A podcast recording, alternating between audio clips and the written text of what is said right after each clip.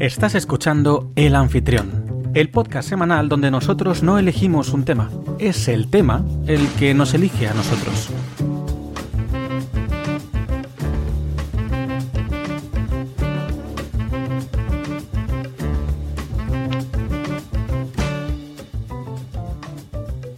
Buenas, mi nombre es Patricia y soy quien te acompañará en este episodio especial 25N por el Día Internacional de la Eliminación de la Violencia contra las Mujeres. Seguro que te suena de algo.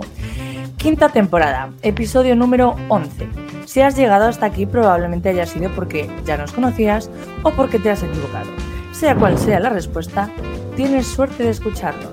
Por si no lo sabes, puedes encontrarnos en plataformas como Podimo, Spotify, Apple Podcasts, Google Podcasts, iBox o Amazon Music, entre otros. Hoy tengo conmigo a Irene, historiadora por vocación, lectora editorial por afición, bibliotecaria en ciernes y bookstagrammer en la cuenta, a ver si lo digo bien, arroba snow barra baja books, con dos S al final. Bienvenida Irene. Muchas gracias. Os sonará porque en el podcast la hemos mentado en alguna que otra ocasión. O sea Puede. que cuando te pita el oído así los lunes por la, por la noche somos nosotros. Y Irene, que es muy maja, se ha traído a otra compañera maravillosa que es Dominic, historiadora especializada en género, gracias a sus estudios de máster, que actualmente se encuentra trabajando en el Departamento de Recursos Humanos de The Body Shop. Bienvenida, Dominic. Gracias, Pati, pero perdona, es Dominica. Domi, es que yo os escucho. Domi, Domi, Domi, Domi. ¿Tienes Dominic en Claro, o algún sea, lado? Dominica es el largo, Domi es para amigos. Me puedes llamar Domi. Entonces, ¿cómo, ¿cómo te puedo llamar? Dominica. Domi, Domi o Dominica, si quieres, si es más profesional. Esto, queridas eh, espectadoras, es un ejemplo, es un ejemplo eh, clarísimo de etnocentrismo en los nombres eh. Perfecto. Bueno, pues nada, Dom- Dominica, yo me he dejado guiar por el por el apóstrofe, este, ¿cómo se dice? Bueno, lo que se pone en el WhatsApp.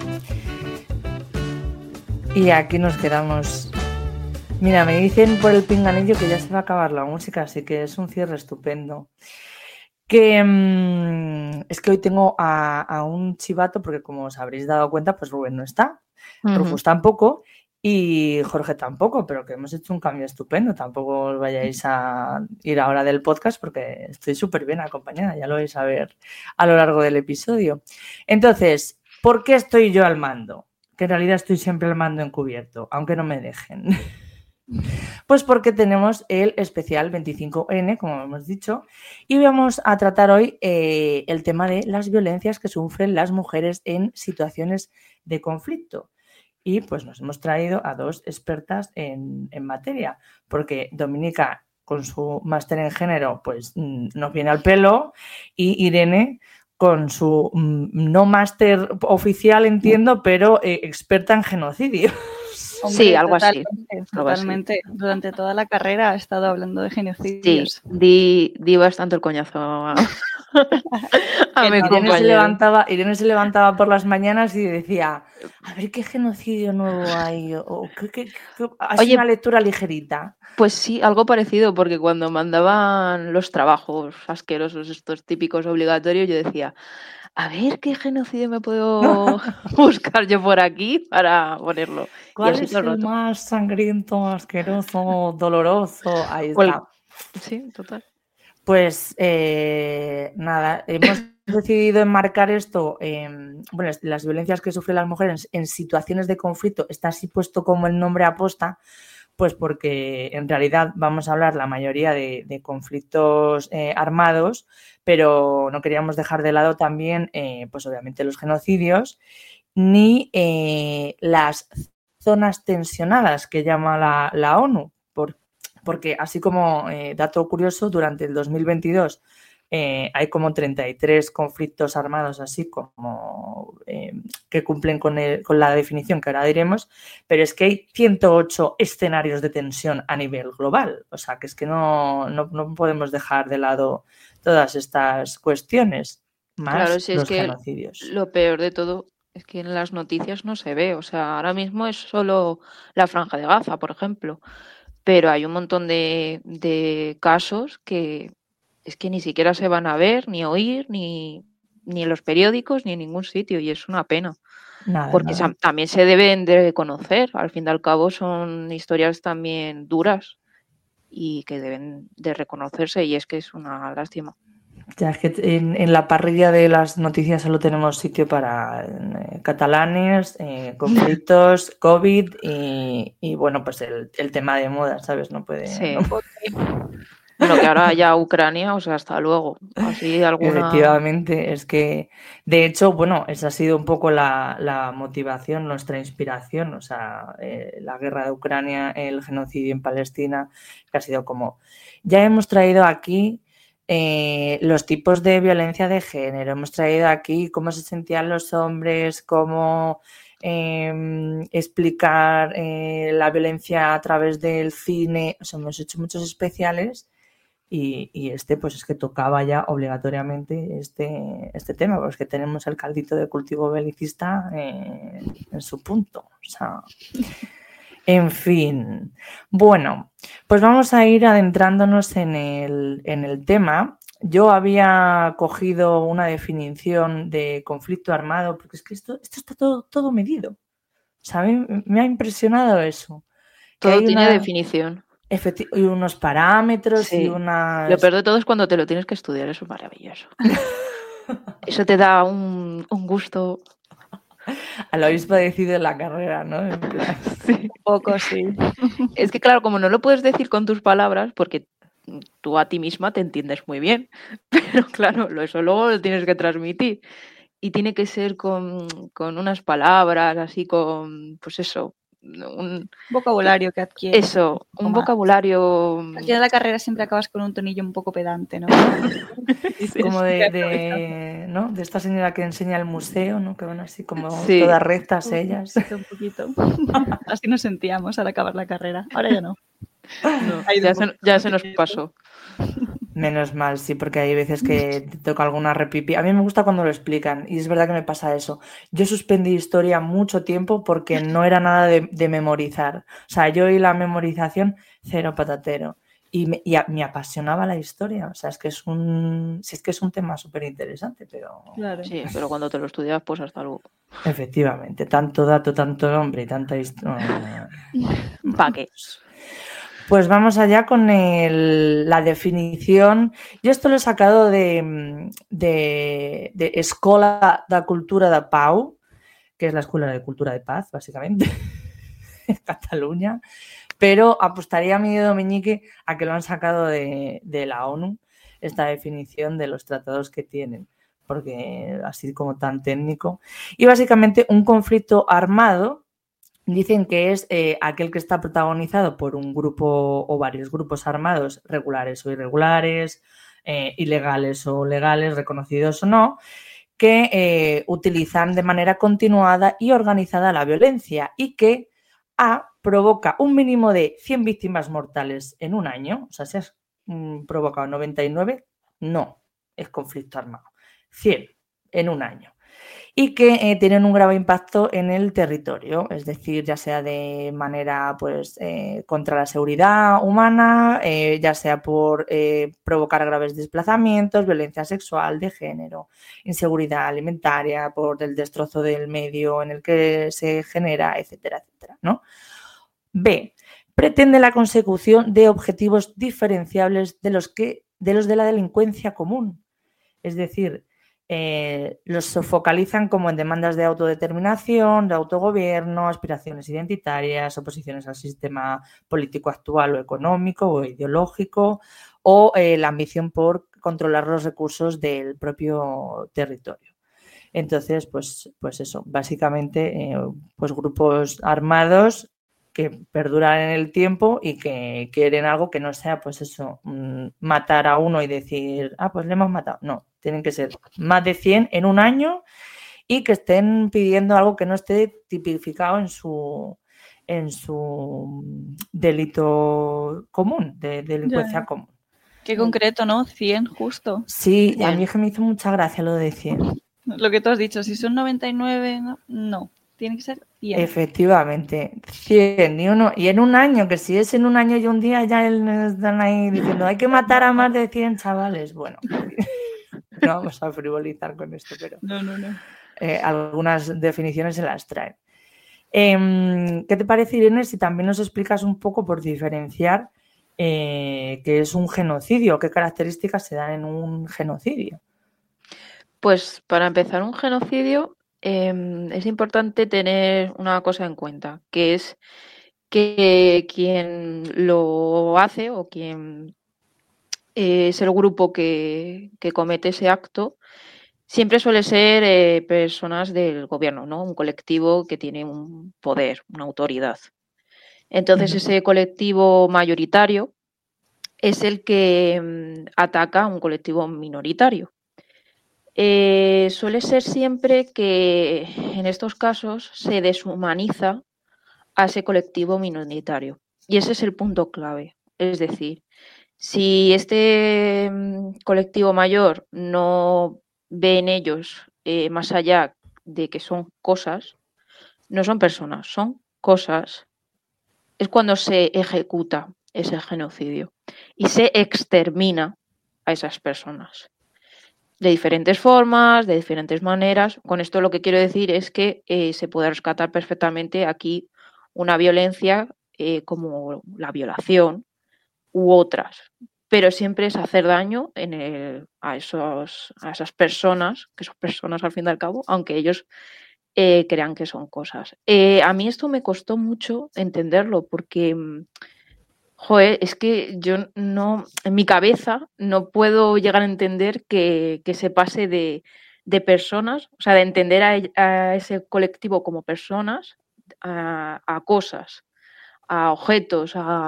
Y eso se ve muy bien cuando hablamos del genocidio que les ocurrió a los judíos.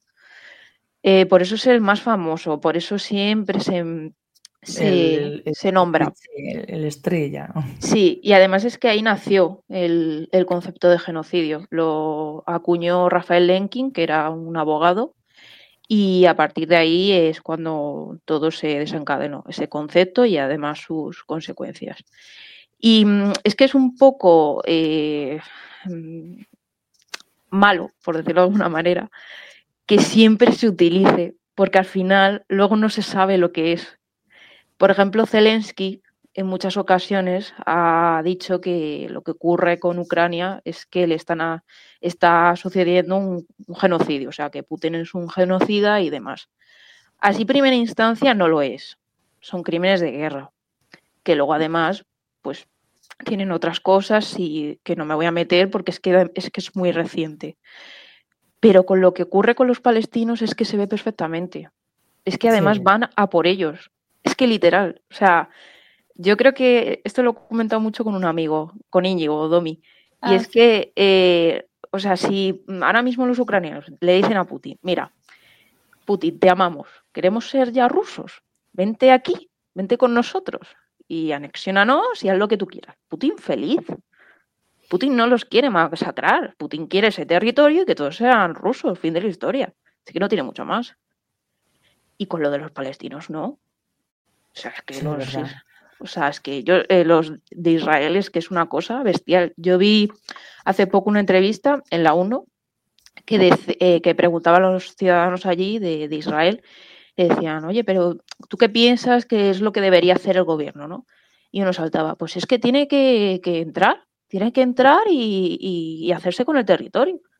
Y ya las personas que estén ahí, lo importante es el territorio, lo demás son cosas. Y fin. Es que porque es un estado militar, quiero decir, desde el primer momento en el que nace un israelí, tienen, eh, como todo, en su vida siempre está como la batalla, el combatir, el y al ejército es algo que tienen como desde, desde pequeñitos, ¿no? Como los niños en México que les dan como caramelos para acostumbrarse al picante, pues ellos desde igual, desde pequeños están con esa mentalidad todo, todo el tiempo, ¿no? Entonces para ellos es como algo súper común, ¿sabes? De pensar esas cosas, como que ni, te ni se sorprenden ya entre ellos, ¿sabes?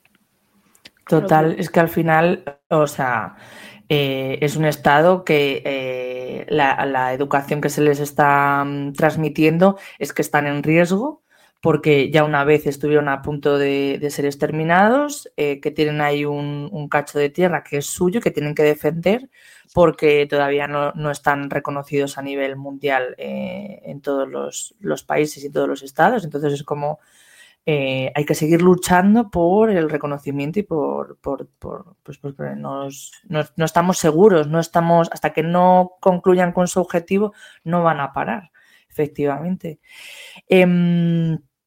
En cuanto a esto que decías de es que es importante diferenciar el genocidio y no malograr la palabra porque conlleva eh, todo esto que estabas eh, diciendo, Em, claro, es que si no lo nombramos o no lo acotamos, eh, no sabemos em, aplicarlo bien o no existe, porque si no hubiese acuñado este abogado, pues como la palabra ¿no? o, el, concepto que, lleva detrás la palabra genocidio, pues no habría existido. Y es que eh, lo estaba pensando y ojo, qué fuerte, porque em, hasta el año 2000 el Consejo de Seguridad de las Naciones Unidas eh, no aprobó una resolución que es la 1325 y, este, esta resolución lo que viene a reconocer es que la guerra afecta de manera diferente a las mujeres y em, tiene unas consecuencias diferentes y que se quedan invisibilizadas generalmente en todos estos conflictos. Y dices,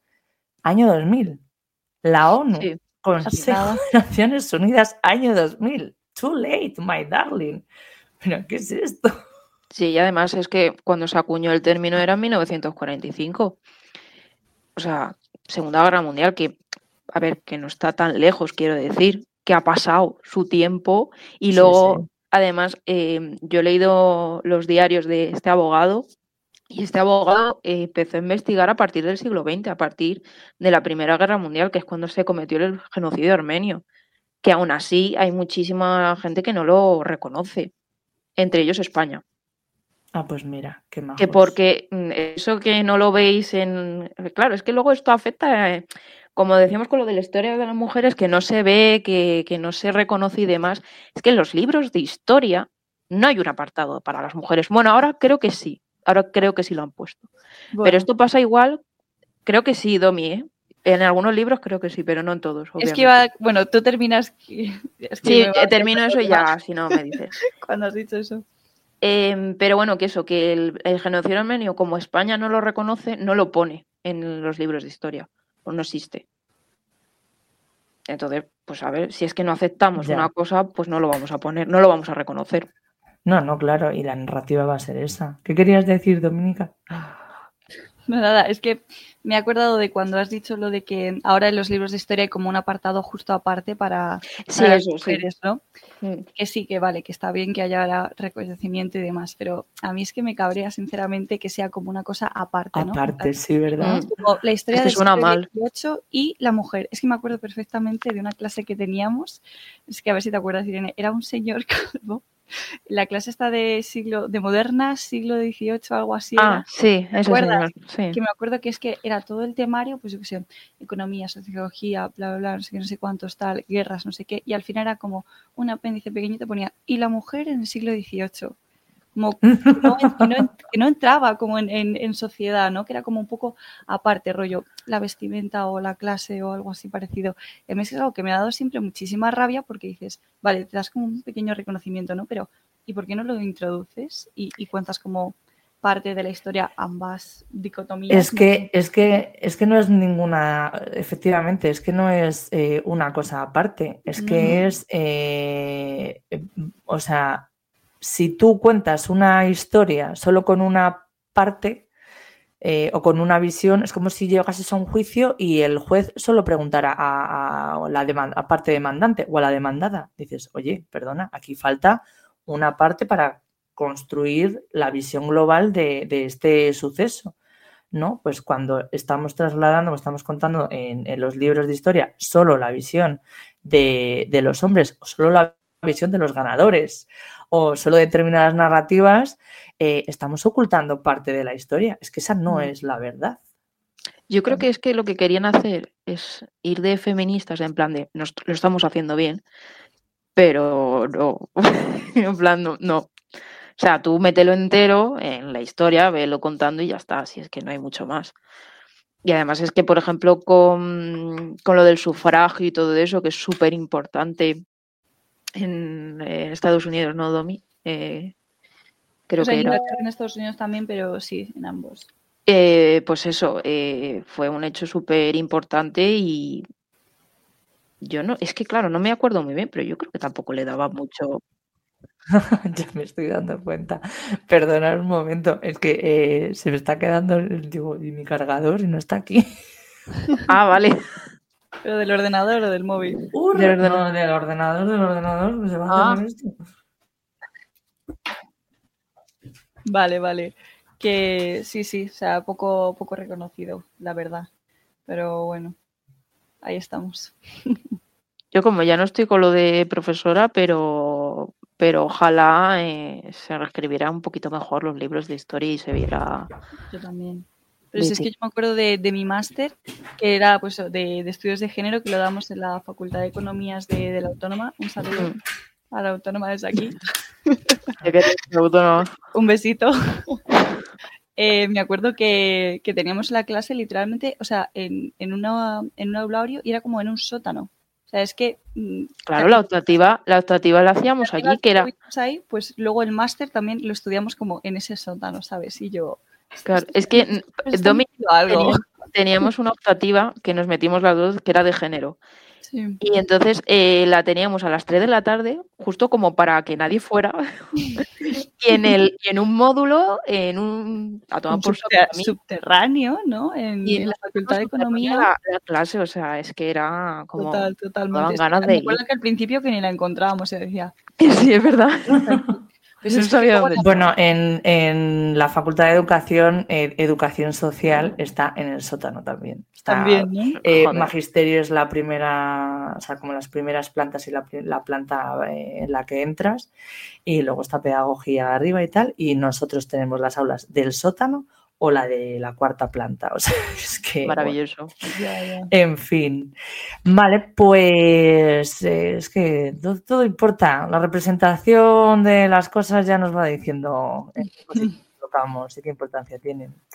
En fin, bueno, nos vamos a meter, yo creo que de lleno con pues con la violencia que es como más eh, llamativa, la que más levantan pollas, la que eh, más nos hace estremecernos y como la más visible, que es la violencia sexual. Al final, eh, cuando hay un estallido eh, del conflicto, ya sea pues eso, una zona tensionada o tal, las mujeres siempre pasan a ser, los cuerpos de las mujeres siempre pasan a ser una moneda de cambio. Mm. Y eso lo saben muy bien las mujeres que, viven estos, eh, estas situaciones porque mm, pues, eh, el otro día comentábamos, mujeres, muchas mujeres eh, ucranianas habían rapado la cabeza cuando sabían que estaban invadiendo o estaba cerca el ejército ruso para intentar evitar, por ejemplo, pues este tipo de violencia sexual. Y es que la violencia sexual para las mujeres es increíble, pero es como si hay un descontrol en la organización social, vas a recibir violencia sexual. Y dices, ¿por qué? ¿Qué tiene que ver la guerra, la conquista de una tierra, de un espacio, de un eh, estado, de un sistema político, con ejercer violencia sexual sobre las mujeres? Porque es que si, si perdemos, mal, porque eh, obviamente estás expuesta pues a lo que hablábamos, ¿no? A trata, a, violaciones, a, que la ira de, las personas, o sea, de los hombres que están en el campo de batalla se focalice en, tu cuerpo eh, de manera impune. Pero es que si hay una victoria, también se ofrece a las rehenes eh, para sí. celebrar las conquistas. Entonces, Es que me ha recordado eh, a que una vez leí un artículo sobre eh, partidos de fútbol o así que había en, en Inglaterra. No tengo ni idea de fútbol ni nada, pero bueno, sé que eh, pues, cuando había victorias en cierto partido de, de Inglaterra, los casos de, de violencia de género o violen- violencia sexual también aumentaban como un 40%, ¿vale? wow. y cuando, cuando perdían el equipo de Inglaterra. Cuando ganaban aumentaba como a un 80%.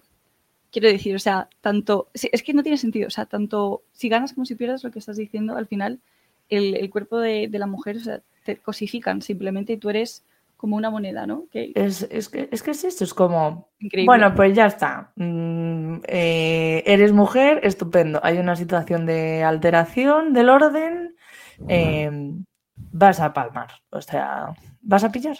Y es que lo peor de todo es que luego se naturaliza todo esto, porque como lo que tú decías, que las ucranianas ya previniendo la historia dicen, no, pues vamos a tener que raparnos. Y es como, ¿pero por qué? ¿Qué coño? O sea, es que es flipante. Y luego también, también ocurre con las películas, con los libros, cuando hay alguna tensión de conflicto, lo que sea, o guerras, o por ejemplo, que yo leo mucho terror, eh, que, bueno, tienen zombies o lo que sea.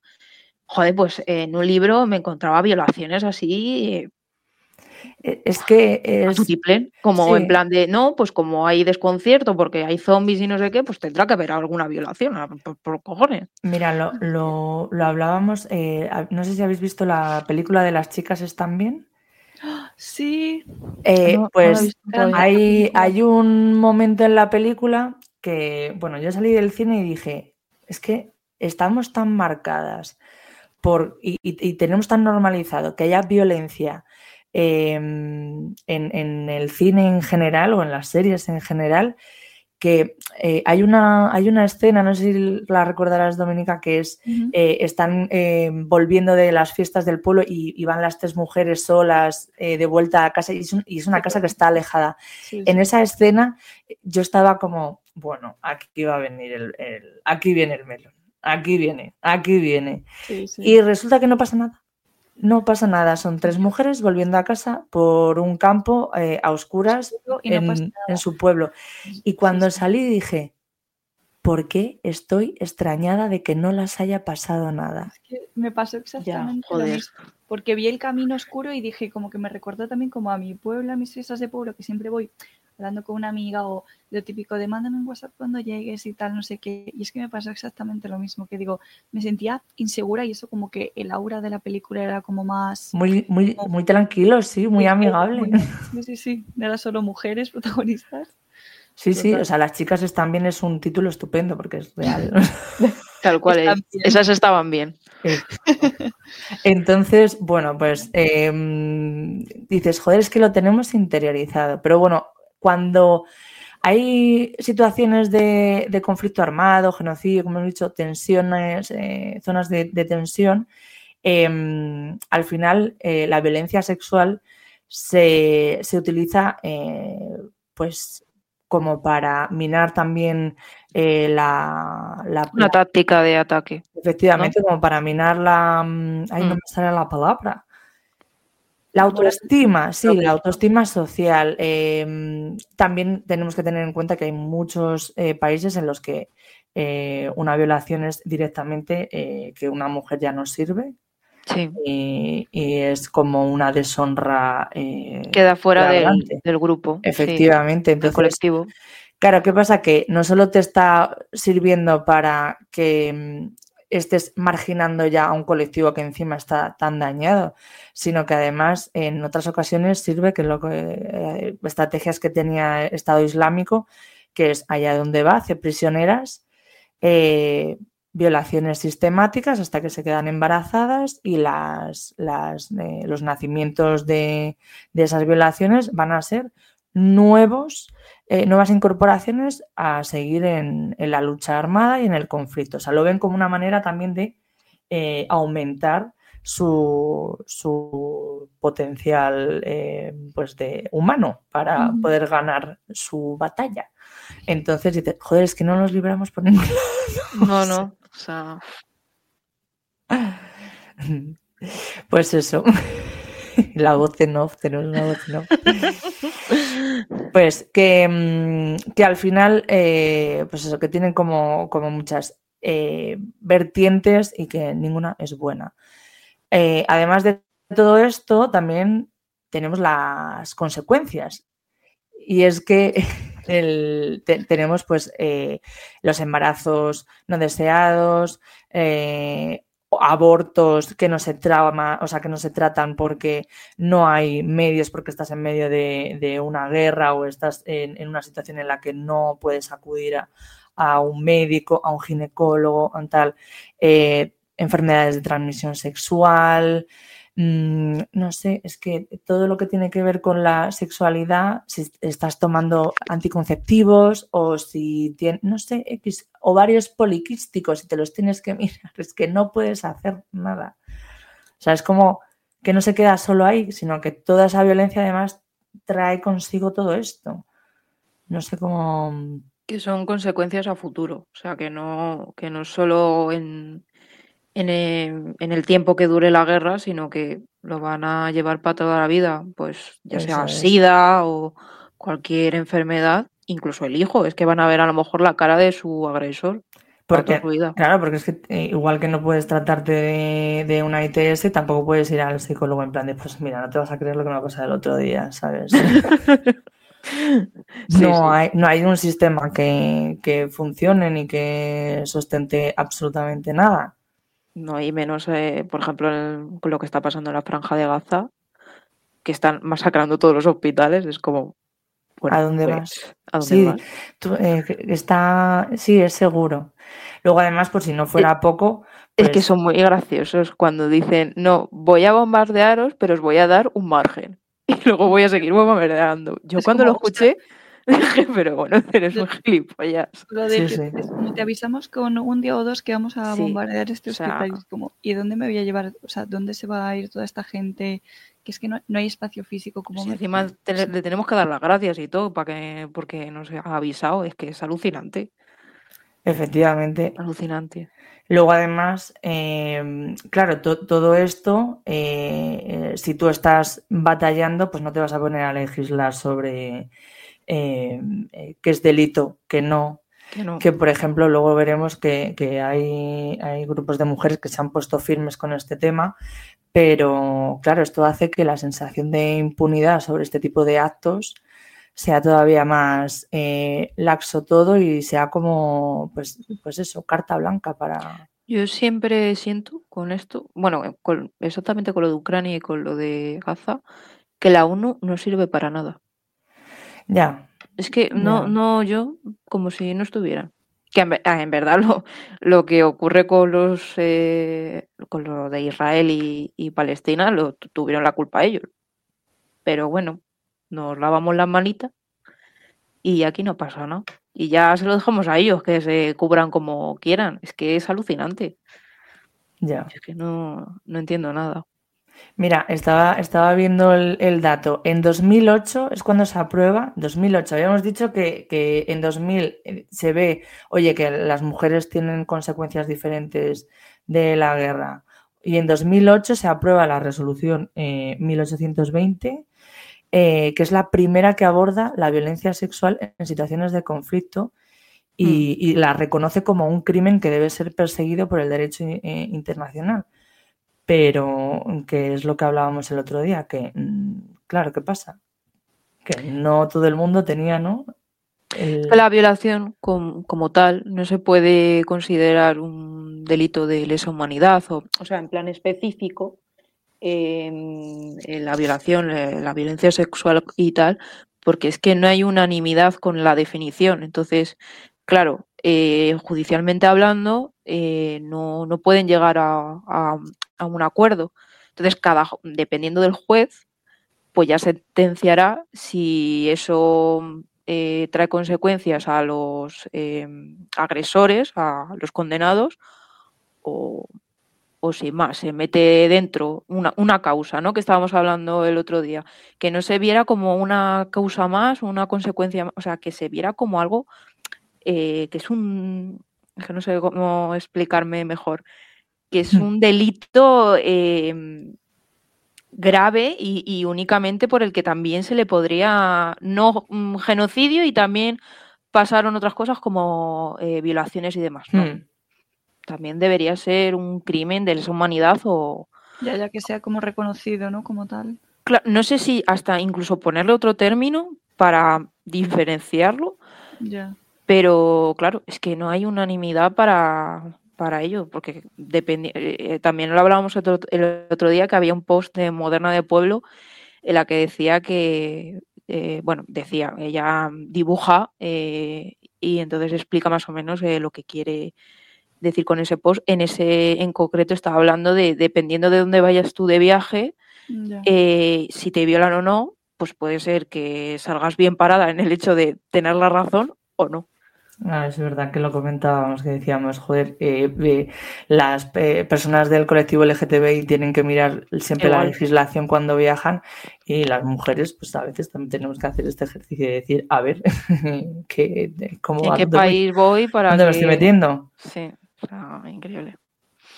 Mira, con lo que decías, ay, perdona, Dominicas, dime. Nada, nada. Que es que estaba pensando que eh, lo que estaba diciendo Irene en relación a que sea como muy importante definir como los términos y demás, me he acordado que hace poco también como que empezamos a hablar como de términos nuevos como de violencia y se acuñó el de violencia vicaria, que es Mm, eh, Ah, justo sí. cosas que Es habíamos estado viendo hace un montón de tiempo, pero que nunca tuvo como un nombre y, y se reconoció, ¿no? Porque estaba habiendo un, Es cierto, es cierto. Sí, casos, y- casos y ya todo eso. Con un Claro, patrón. que no ha habido un término concreto, que es como dices. "Joder, es que hay un patrón que existe entre que el hombre asesina a los hijos simplemente para hacerle daño a la mujer, y es como que ya por fin, por fin, que sirve para reconocerlo, identificarlo, ¿no? Marcarlo en la categoría también como de violencia como concreta, ¿no? Entonces yo creo que es súper importante tener definiciones, como dice Irene. Pues sí.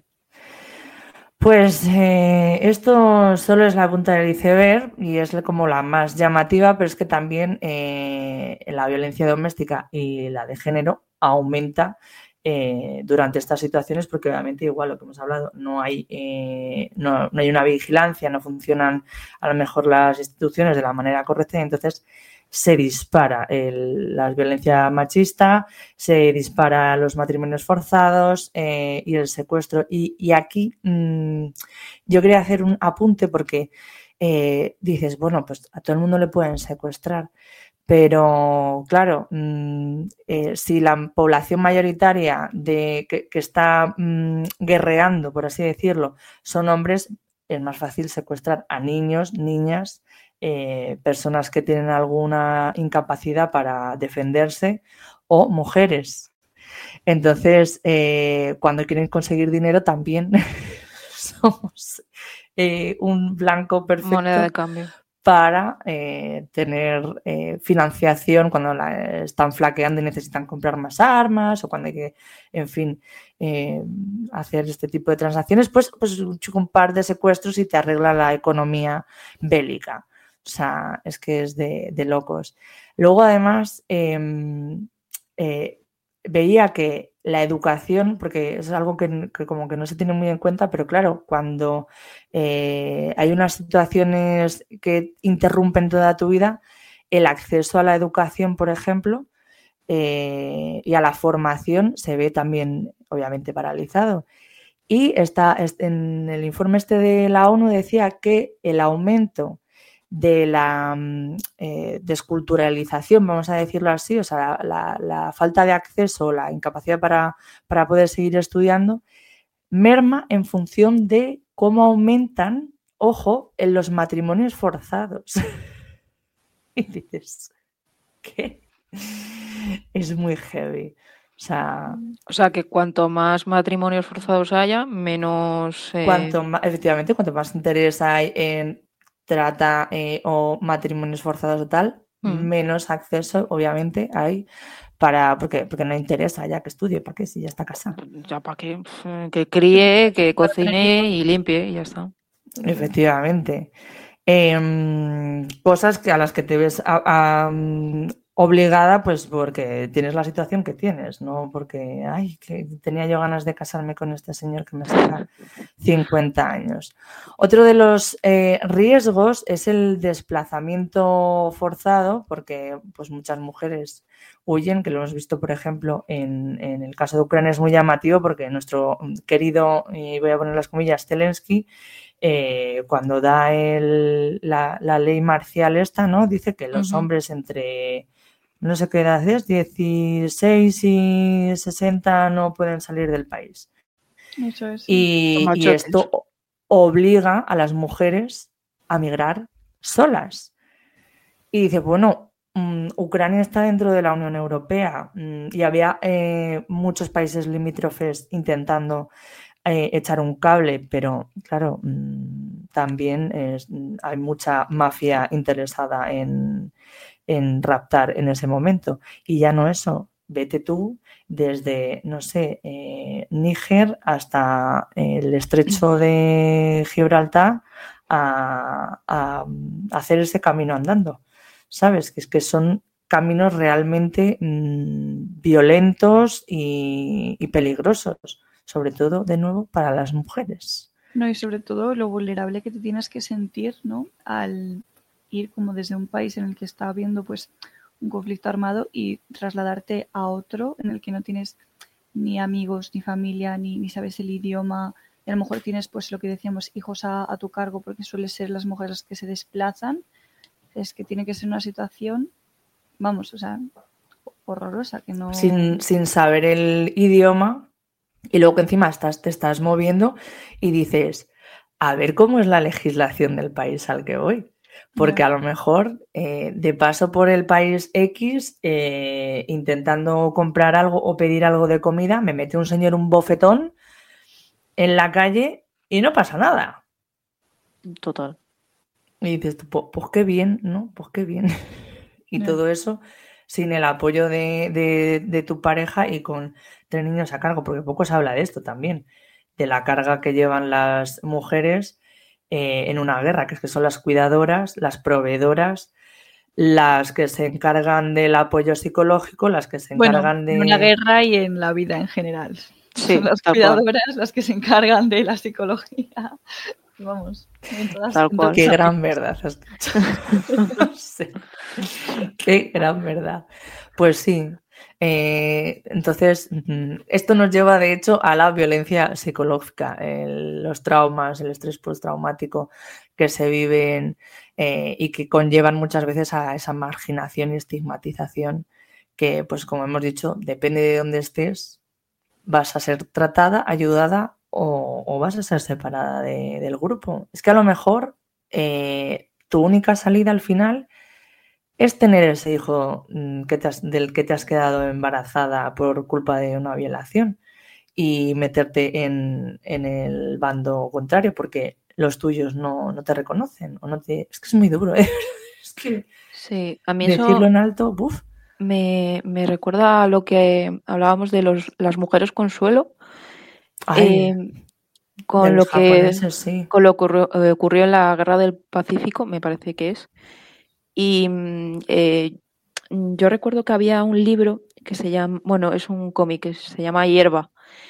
Y habla sobre, bueno, a una, ahora es una anciana, pero bueno, sobre una muchacha coreana que fue de orfanato en orfanato, era, era huérfana, y cuando se produce esta guerra eh, pasa a ser una, una prostituta, una mujer consuelo, en, las casas de, los hombres. Bueno, tenía, creo que es una casa y luego los hombres pasaban por ahí como Pedro por su casa y, y esto lo cuentan en ese libro, en ese cómic. Y recuerdo que en un artículo, creo que es de unos añitos, hace unos añitos, decía la autora que se arrepentía mucho de haber puesto las escenas de, de violación porque pese a que la mujer, eh, la anciana, le dijo que no pasaba nada pues si lo contaba, eh, ella como que luego, pasado el tiempo, no leyendo otra vez su la historia, hmm. dijo, ¿por qué le tengo que dar protagonismo a esto? A lo mejor lo podría haber dejado caer sin más y haberme centrado en el sufrimiento de, esa niña. En, la, ONU, ahora no recuerdo, eh, también, ah, creo que ha sido hace poco además, em, estaban legislando sobre, eh, bueno, pues obviamente el, tipificarlo, todo este tipo de violencias y tal.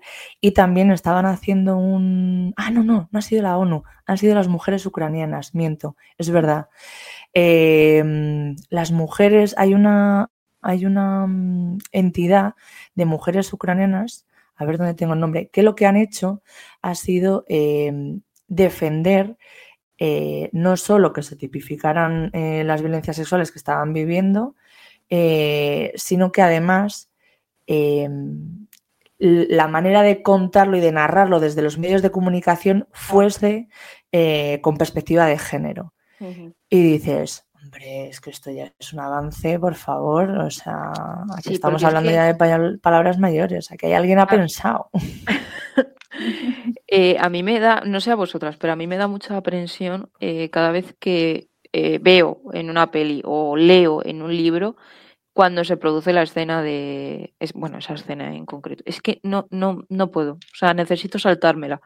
Porque yo no sé si es porque siento que puede ser, puedo ser yo en un futuro y por eso me da más, como cuando piensas en la muerte, ¿no? Que te va a tocar algún día en tu vida y no quieres pensar en ello. Pues creo que me pasa lo mismo. No, no puedo. O sea, yo por eso ese, ese cómic yo lo recomiendo para quien pueda, porque yo no puedo. Yo sé de qué va, me gustaría mucho leerlo, pero no, no puedo.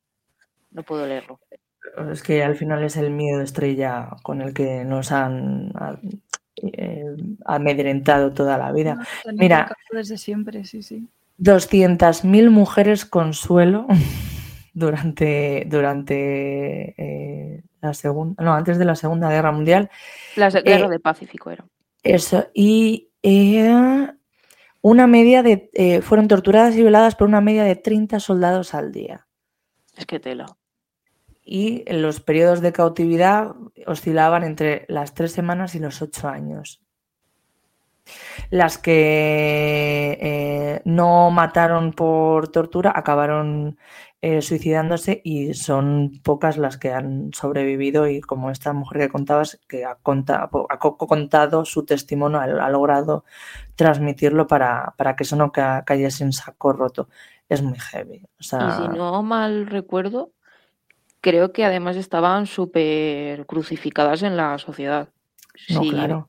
Mal no recuerdo porque, claro, eh, tenían ahí ya en o sea, es que ya se sentía que, ella, que esas personas, esas mujeres, no, no, estaban. es, que lo, es lo que hemos hablado, que al final hay, muchas veces que te abocan a estar ahí. Por ejemplo, con, con eh, los secuestros de Boko Haram, que hace poco pues hace unos años se, se, dio mucho bombo, devuélvanos a Bring Back, ¿no era? Bring Back Our Girls, algo así.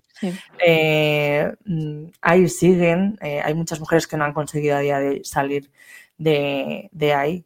O, con secuestros escolares eh, que hay en Nigeria o, o, los envenenamientos que está habiendo ahora en Afganistán y en Irán a las niñas que se han eh, envalentonado y han dicho que hasta aquí. Es que tela eso también. Es, o sea, bueno, es que podríamos relatar, ¿no? Bueno, en fin. Eh, la última mm, violencia así como tipificada, ¿no? Eh, es la participación forzada en el conflicto. Y es que muchas mujeres son reclutadas y, al final estar en un ambiente de combate, eh, pues, pues eso, que no, no, es agradable. Sea ya porque tengas tú la convicción de que, de que vas a estar o, o sea porque no te quedan más narices eh, que, estar ahí porque no puedes escapar. Como los niños soldados en África es, ¿no? Eh, creo. Efectivamente. sí, sí. O sea, es que depende. Aquí tenemos un ejemplo, y si queréis ya enlazamos, con, nuestra segunda mitad, que es eh, las mujeres kurdas, por ejemplo, son un ejemplo de cómo han cogido el toro por los cuernos y han dicho, vamos a hacer espacios en los que las mujeres estemos eh, tranquilas, por así decirlo, dentro de lo que implica luchar y hacer frente al Estado Islámico, eh, pero sin tener que recibir violencia extra. Porque claro, yo he visto muchos vídeos de las FARC y entrevistas a mujeres que han estado en las FARC que, dicen que, bueno, que lo de la violencia sexual entre compañeros es impensable, pero perdóname que te diga, o sea, perdida de la mano de Dios en medio de la montaña, me cuesta creer que no ha habido abusos. Coño, como los cascos azules, de, los cascos azules, ¿no? De la ONU.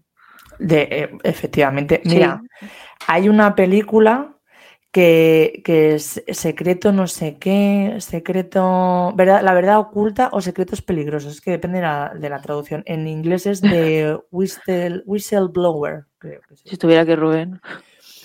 Dirigida, la, dirigió Larissa Condracti, digo yo.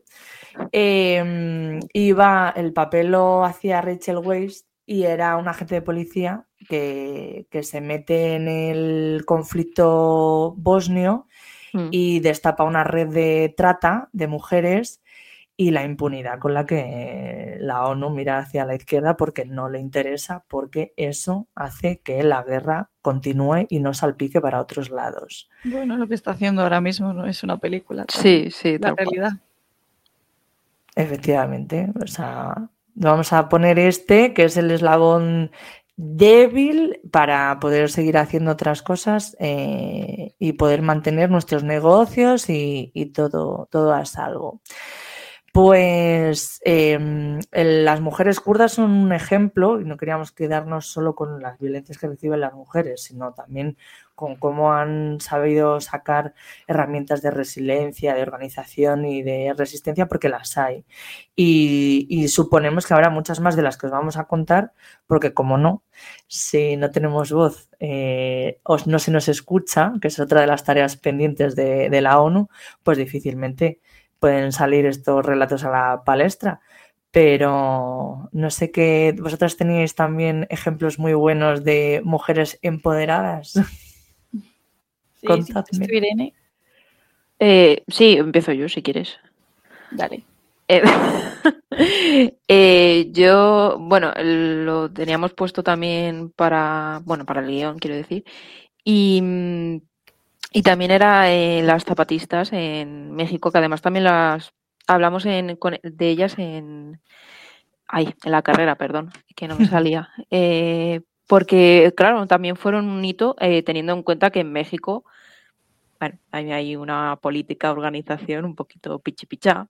Entonces tampoco se le puede pedir mucho a, esa gente. O sea, ya, ya de por sí creo que, estas mujeres, eh, es que no recuerdo, el Ejército Zapatista de Liberación Nacional, es que no me acordaba exactamente, hmm. que mm, estas mujeres eh, eh, fueron un hito en, esa, en ese tiempo porque lucharon al final por, por sus bueno, por sus derechos en, un país, como digo, un poco pues, es que, es que yo no sé ya ni cómo definir México, porque cada vez hay más eh, acoso, más... Es que lo de eh, los feministas... Es que, mira, ¿ves? Hay, hay mm, igual no podemos hablar de genocidio, pero está rozando el apartheid de género. O sea... Es que, es que la cosa es grave en México. O sea, ya, ya no por, por tantos que yo siempre escucho muchísimos casos de de asesinatos que, no se sabe quién es el asesino, que es como, pero, claro, ahí entra lo de los delitos comunes. Por claro,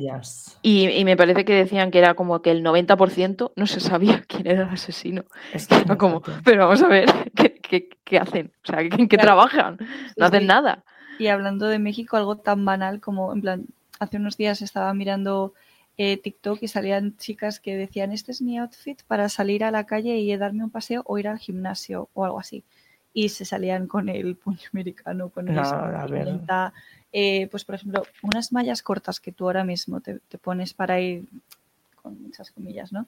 Te pones para ir al gimnasio y, y, demás que dices, no me va a pasar nada, tal, no sé qué, salvando un poco las distancias, ahí como que ni siquiera puedes salir a la calle de esa cierta manera vestida, porque es que ya sabes que van a ir como directamente a, a ti porque lleves pues, ese, unos pantalones cortos, que dices, unos pantalones cortos. Yo recuerdo que estaba en la parada del bus, es que me ha venido ahora mismo la, la anécdota, o sea, la anécdota, bueno, la imagen de eso, que mm, estaban en la parada y había una mujer que estaba conversando con su marido sobre la vestimenta de unas chicas jóvenes, tendrían 16 años.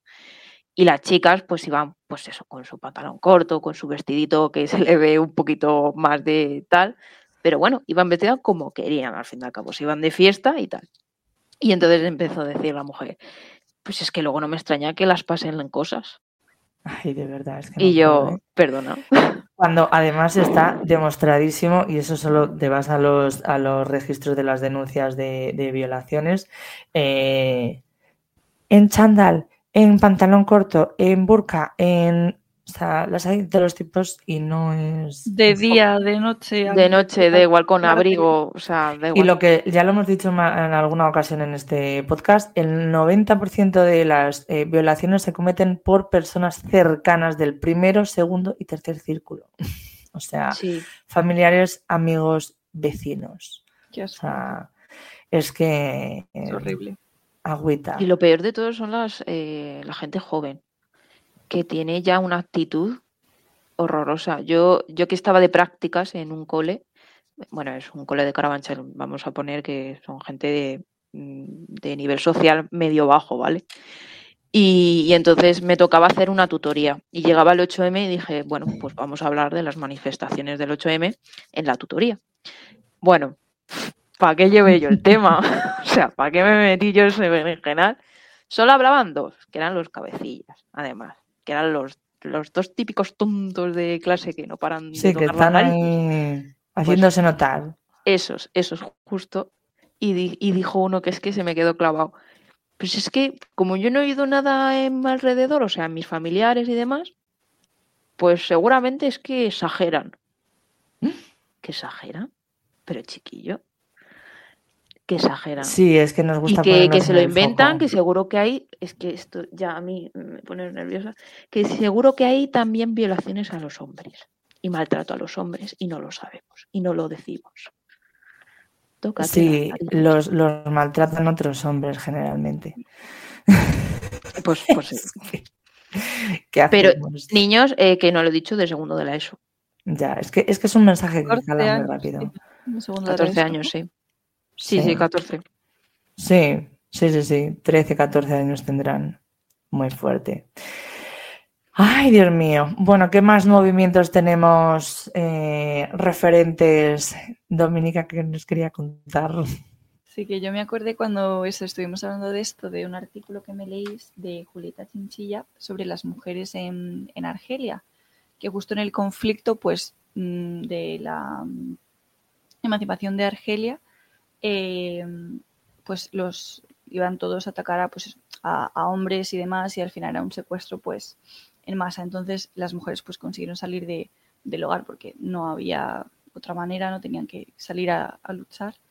Y, mm, y gracias a eso, a, la emancipación que, o sea, a, a salieron de- del hogar, consiguieron como una emancipación 20 años después, también pondré esa comilla, ¿no? Y, reconocimiento, que, que eso, que gracias a que, bueno, gracias no, pero en consecuencia que hubo un conflicto, ellas tuvieron pues, que salir a- al frente y luchar, consiguieron pues, una, una emancipación y, y reconocer pues parte de, de sus derechos. Pero vamos, el conflicto fue de, en el 44 se creó como la, la Unión y el reconocimiento fue en, el 1960 en, en el Congreso Internacional de, de las Mujeres en Copenhague, o sea, 20 años después de, Wow. de lo suceso.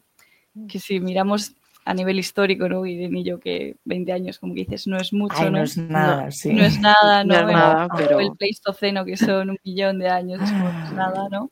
Pero claro, viéndolo día a día, piensas 20 años atrás, lo que tú decías, Patricia, al principio, ¿no? Que era eh, el reconocimiento de, mm, de las violencias, ¿no? Algo así. Sí, en la sí, ONU, sí. había sido en el 2000.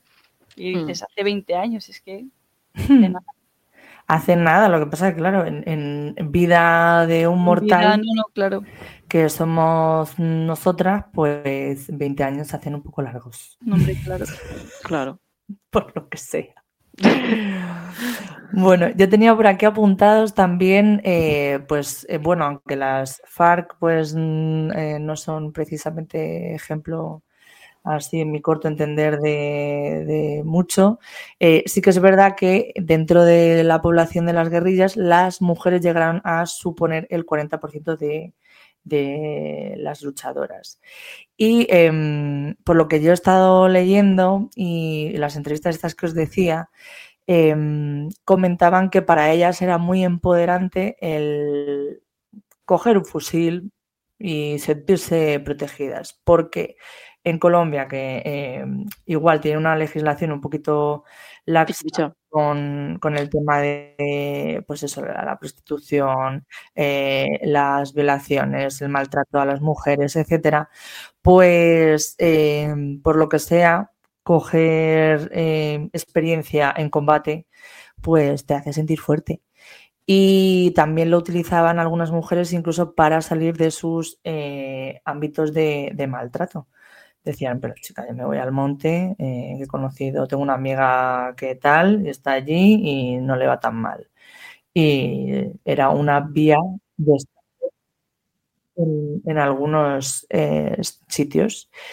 Y, mm, y luego tenemos también por aquí el Movimiento de Mujeres por la Paz de eh, Liberia, que a mí este, este me ha hecho mm, muy, o sea, como mucha gracia, en plan, no había oído hablar de él y digo, fíjate, este grupo de, de señoras liberianas que siempre tenemos como Oriente Medio en plan de, "Mm, esta gente no protesta, mm, solo vienen a España, a Europa a quejarse de lo que sus países hacen y allí no lo hacen, ¿no?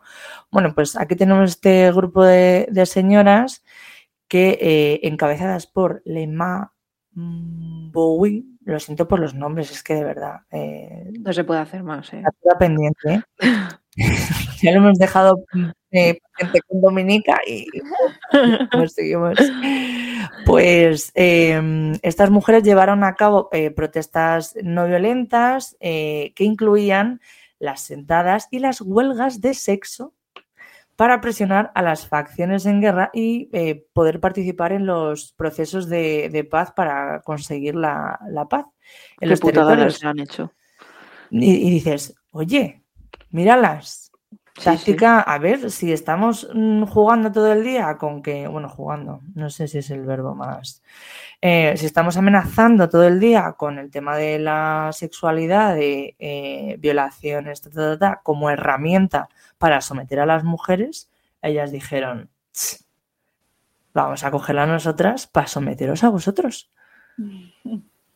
Porque es que es muy heavy. En, eh, tengo el dato por aquí. Eh, la presencia de mujeres en negociaciones de paz es ínfimo. Voy a ver si lo, lo encuentro, pero mm, es como irrisorio. Y nos estamos dejando eh, a la mitad de la población que también necesita reparaciones da- eh, a los daños y expresar su opinión y sus cosas. No sé si tenéis algún que ya vamos eh, al límite del tiempo. ¿Qué? Eh, Perdón. No sé si tenéis algún em, ejemplo más de. mm, hemos dicho el de Ah. las zapatistas, tal. Yo no tengo como un ejemplo, pero en relación a lo de huelgas de sexo, me he acordado de una cosa, no sé si tú te acuerdas, Ina, porque es que me acuerdo, pero un poco vagamente. En Mm. Estados Unidos, cuando empezó lo de la ley seca y todo eso, que no había alcohol y la gente, pero no, no se podía, ¿no? Eh, cuando volvían los, cuando volvían los soldados a, a casa, eh, las mujeres para que ellos pues no siguieran bebiendo y, y acabasen ¿no? con, con el alcohol, que en ese momento lo veían pues como que el demonio entra por, por tus venas y demás.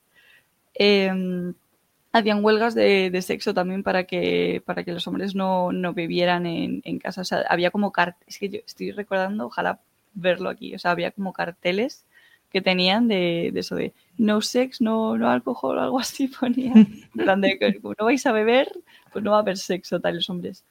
No sé qué me gusta más, tal. Es que es, o sea, me pareció mm, muy inteligente. Mira, em, las probabilidades de, de éxito en los acuerdos de paz aumentan hasta un 35% cuando se cuenta con las mujeres en cualquiera de sus etapas. Y dices, a ver, que no tiene ciencia, que es lo que estamos diciendo, porque estás incluyendo al resto de la población. Si tú vas a hacer un acuerdo de paz y te estás eh, obviando a la mitad de la población, pues obviamente va, a fracasar, porque va a haber gente que no está, va a estar de acuerdo con lo que estás acordando. O sea, es terrible. Otro de los ejemplos que quería yo traer, eh, también de Oriente Medio, ¿no? Está, han sido las protestas que han protagonizado las mujeres afganas y iraníes eh, en estos últimos años eh, con todo el tema de, pues, la policía, ¿cómo se llama? La policía eh, de la moral que, ha protagonizado pues escándalos llamativos y que ya han dicho, mira, hasta aquí, o sea, ya no, no se puede más. Y, también encuentro que no han sido como muy puestos sobre Em, relieve en los medios de comunicación y yo por redes veía, o sea, clases enteras de mujeres saliéndose, dando la cara, dando la espalda al profesorado, eh, haciendo una peineta, ¿no? Que, bueno, la peineta de allí, que es con el dedo para abajo, a, sus políticos, eh, quemando los eh, hijabs, no sé, y digo, ¿esto por qué no sale? Es un ejemplo increíble. Pues me has recordado con eso. Mm, yo leí un libro em, que se llama Otras Rusias, de, bueno, de una autora rusa, y que, además lo publicó antes de lo del conflicto de Ucrania. No, eh, no, tenía, no tenía nada que ver en ese momento, pero bueno, lo publicó antes. Y en ese libro eh, se queja y además eh, pone, pone de relieve todas las protestas que hay en Rusia que no se ven, que yo no había visto, pero ya no solo por las mujeres, eh, sino también por los derechos LGTBI, que obviamente eh, pues habrá personas allí que, necesiten eh, expresarse y, y, demás. Entonces, yo esas protestas no las había visto. Esa insurgencia, pequeña insurgencia, no, no la había visto por la tele. Y cuando lo leí en ese libro me quedé, hostia puta, pues claro que sí habrá violencias aquí, aquí habrá, bueno, como no va a haber derecho con este señor que está gobernando, pero, pero quiero decir que no lo he visto en la tele, que, joder, ¿por qué no? Yo estábamos hablando como durante todo este episodio, ¿no? De que como una de las, de las mayores fuerzas que hay para silenciar a las mujeres es la invisibilización. Total. si ni siquiera está en la historia, si ni siquiera sale que hay movimientos de liberación, mujeres guerrilleras que queman hijabs, que es que ni, siquiera se, se, comenta, ¿no? Y nosotras que incluso a lo mejor estamos un poco más interesados en historia o, cualquier tema, pues tal, pero en el día a día tampoco es que lo vayas a, ver en noticias, o sea, que es que lo invisibilizas completamente. Totalmente.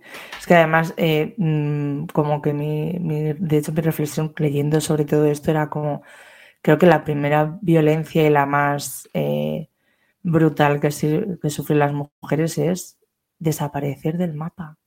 Sus problemas, sus inquietudes, su desarrollo personal, su, es como, ¿what? O sea, nos la pela.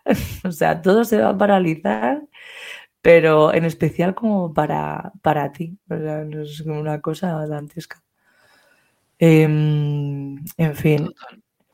Eh, tenía por aquí, estaba repasando, digo que no quiero dejarme yo así como ningún, ningún ejemplo más. Y estaba viendo las otros dos em, ejemplos de, mujeres que eran eh, mujeres de Rojava en Siria, que por lo visto es una región, Rojava es una región al norte de Siria, y, y es un ejemplo parecido al de las eh, mujeres kurdas que mm, empezaron a, crear una resistencia armada de, eh, mujeres que abogaba por la, por la igualdad de, género y, se han dedicado a la administración de la defensa armada a nivel local en, algunas eh, zonas, incluso en esta, en esta región. Y dices, pues esto tampoco nos lo habían contado. ¿Sabes? Aquí nos está fallando. Y en Sri Lanka están las Eh, es que no sé, Tamil Tiger, Tamil Tigers, sí, que es Hemos como entendido. Tigres de Liberación de Tamil, ¿sabes? O sea, algo así. Y igual, eh, es lo mismo, una em, resistencia armada eh, en el conflicto que hay en, o que había en Sri Lanka y que incluía a las mujeres sin ningún tipo de problema, en plan de, hola, eres igual, anda, eres un ser humano, qué sorpresa. No es una cosa. Co- Cosas que pasan. Y el último que tenía apuntado era las, la Estrada Ucrania, que es la asociación esta que os he, que os he dicho. No, Estrada Ucrania no. Jurfem. Jurfem, que son una asociación de juristas eh, ucranianas. Perdón, es que leo fatal entre el tramadol y. Vale, Jurfem, ¿vale? Eh, Asociación de Mujeres Juristas Ucranianas. Y estas eran las mujeres que habían señalado en los medios de comunicación lo de que tenían que hablar con un enfoque de género para no revictimizar y no perpetrar, perpetrar la, la violencia, seguir, vamos, manteniendo la, la violencia. También recuerdo, si no me confundo, que en Bosnia-Herzegovina había otro de otro caso, o Sí, creo este que eran es el- mujeres, de negro, ¿no? O algo así. Ah, sí es verdad. Joder, qué memoria, qué memoria. Es que me, me interesó porque como creo que es de la ex Yugoslavia en su, en su tiempo. Y, y lo mismo, que estaban reivindicando libertad, e igualdad, eh, esas mujeres eh, que la denominaron mujeres de negro. Es que hay mogollón de. Yo leyendo. De, sí, de, de, cosas que, que, que luego no, no, como no salen, es que e- lo peor de todo es que o te interesas tú un poco por el asunto, no, no te lo van a poner en primera plana. Y no, No. solo eso, sino que es que además dices, yo me ponía a leer, porque 33 conflictos armados a nivel global, ok, 108 zonas tensionadas, y cuando hablamos de una zona tensionada ya también igual cumple una serie de características para que pase a estar en ese ranking. Y dices, madre mía, ¿cuántos conflictos hay? O sea, es que hay mogollón de sitios en los que están viviendo malamente, muy malamente. O sea, bueno, y en, y en África, macho, que, que esa- África es el, el mayor. O sea, África Sí. es el, el, el un foco con mayores focos de... Y lo que está pasando ahora con, bueno, con las personas inmigrantes que están viniendo de Marruecos es una situación que dices, pero vamos a ver, es que estas personas vienen aquí, aquí a España por algo que es que no pueden más.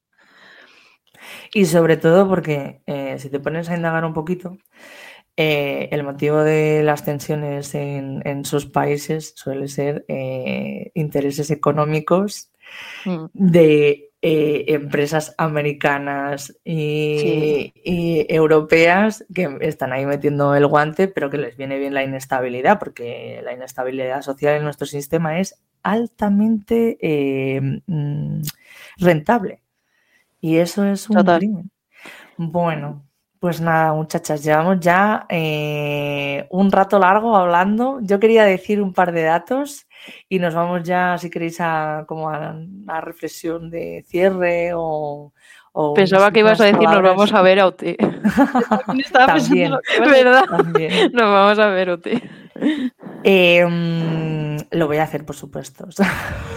no quepa la menor duda. Bueno, eh, a mí me llamó, me llamó la atención eh, un par de datos y El es Dios que se ríe. si tenemos, nos tenemos una voz y no, no estamos locas. A veces hacemos así, no estamos Sí. locas. El pinganillo, el pinganillo. Encima todos a la vez como que nos reímos, pero no hay nada. ¿Por qué se ríen? Hay alguien hablándonos al oído. De aquí al psiquiátrico. Eh, bueno, lo que, los datos que quería aquí sacar a la palestra. Me llamó mucho la atención que eh, 23 de los 33 conflictos armados que hay eh, activos en 2022, porque estos son datos del 2022, el año que viene tendremos los del 2023 y así, no podemos, todo de golpe no podemos. Es lo que tiene hacer las cosas de la, de la investigación. Pues em, 23 de esos 33 conflictos se dan en países donde existen niveles bajos de igualdad de género o mm, niveles mm, muy, muy, muy bajos, o sea, medio bajo o muy bajos. Y 24 de esos 33 conflictos también coinciden en que eh, tienen políticas criminalizantes contra la población LGTBI. ¿Qué quiere decir esto? que sociedades en las que no se cuenta con las mujeres, eh, no hay políticas de igualdad o no hay políticas eh, en las que se reconozca la diversidad de las personas, tienden a eh, llevar conflictos armados o situaciones de, tensión y con muy mal, o sea, con un resultado para, muy mal parado para, los colectivos en, cuestión.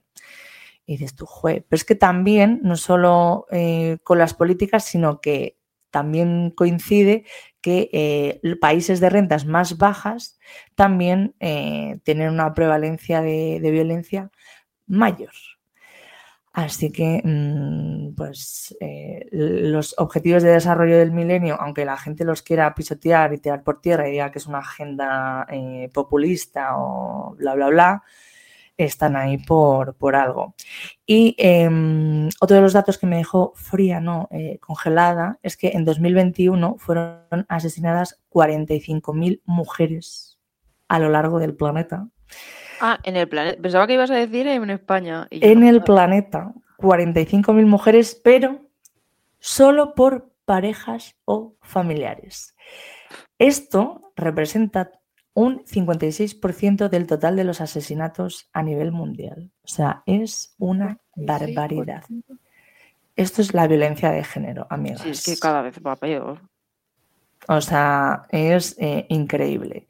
Em, como mm, dato positivo, eh, de entre 2010 y 2021 en Europa eh, la violencia de género registrada eh, ha disminuido un 19% y curiosamente en América ha, subido un 6%.